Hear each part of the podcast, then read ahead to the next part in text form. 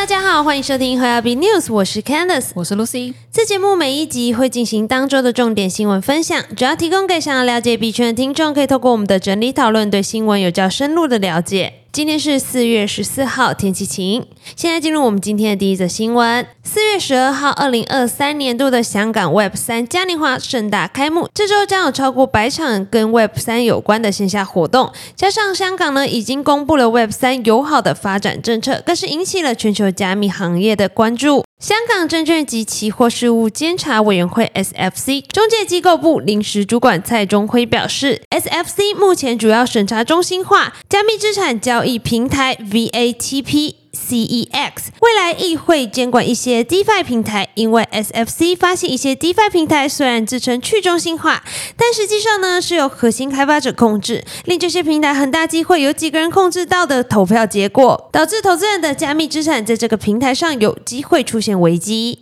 蔡中辉强调，SFC 未来亦会制定类似监管中心化加密资产交易平台的程序，去审视这些 DeFi 平台的安全性，并从核心开发者的身份作为切入点，去有效监管这些平台。香港金融管理局助理总裁陈嘉琪在会上提到，香港金融管理局 HKMA 在香港支持 Web 三的政策上，主要工作是关注稳定币和央行数位货币 CBDC 的开发。HKMA 会尝试确保稳定币是不是真的稳定。HKMA 不会容许 USDC 脱钩事件出现。另外，HKMA 会和国际组织合作，研究开发 CBDC 的各种可行性。其实，自香港政府于去年十月发表虚拟资产政策宣言后，香港当地的加密产业发展迅速。在六月一号新的发牌制度生效后，这些持牌的香港交易所便有望开始对散户提供服务，以获得更大的市场商机。现在，香港首间加密友善银行问。世了，中安银行开始为交易所用户提供加密货币对法币的服务。根据彭博报道，中安银行执行长姚文松在采访中宣布，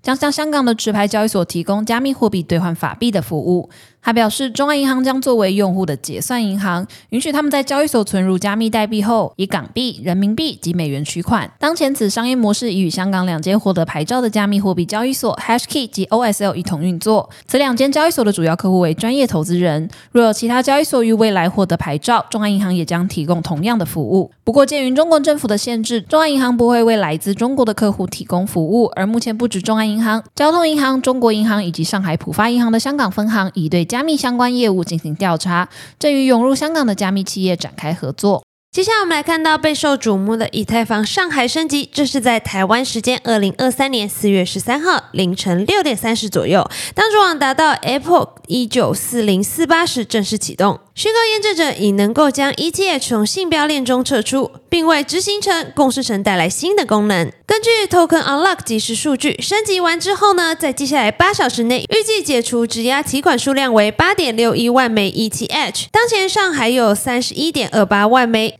已将提款凭证更新为 Zero X Zero One 类型，并能进行部分和全部提款的 ETH 处于待提款状态，价值约合五点九亿美元。目前 ETH 总质押量下至一千七百九十六万枚，质押 APR 为五点零五 percent。以太坊价格在正式完成升级当下，价格一度下跌逼近一千九百美元，但随后又快速反弹，最高在七点三十分左右来到一千九百三十点三七美元，并持续在高点窄幅震荡。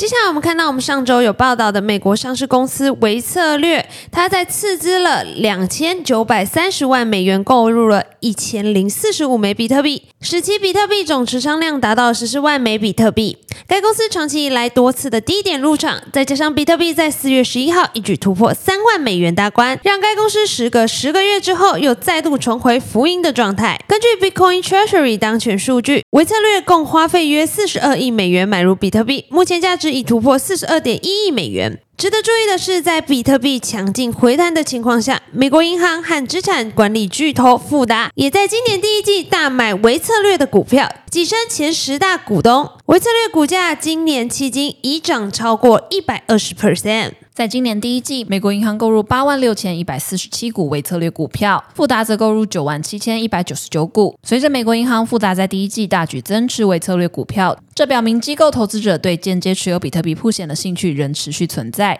自从维策略开始在其资产负债表上持有比特币作为储备以来，维策略股价走势一直与比特币价格走势密切相关。许多交易员对维策略股票视为是获得比特币现货铺险的最佳公开交易替代方案之一。接下来，我们将目光看到台湾法务部行政执行署花莲分署在四月十一号举办联合拍卖，其中最受瞩目的焦点非两万六千一百五十枚 USDT 莫属，吸引全国各地逾二十组民众现场竞标，经过二十次竞价，最终以新台币八十一点六万元拍定售出，相当于一枚 USDT 以新台币三十一点二元得标。而当天的 USDT 币值约为新台币三十点五元。台湾花莲地方检察署表示，早前侦办某周姓被告涉犯洗钱防治法等案件。查扣犯罪所得两万六千一百五十点一六六六枚 USDT，嘱托执行署花莲分署变价拍卖。因为是看不到的拍卖标的，买方需自备加密货币钱包，以便在得标时接收。拍卖会当天竞争激烈，共有来自桃园、新竹、台南、高雄等二十多组民众抢标。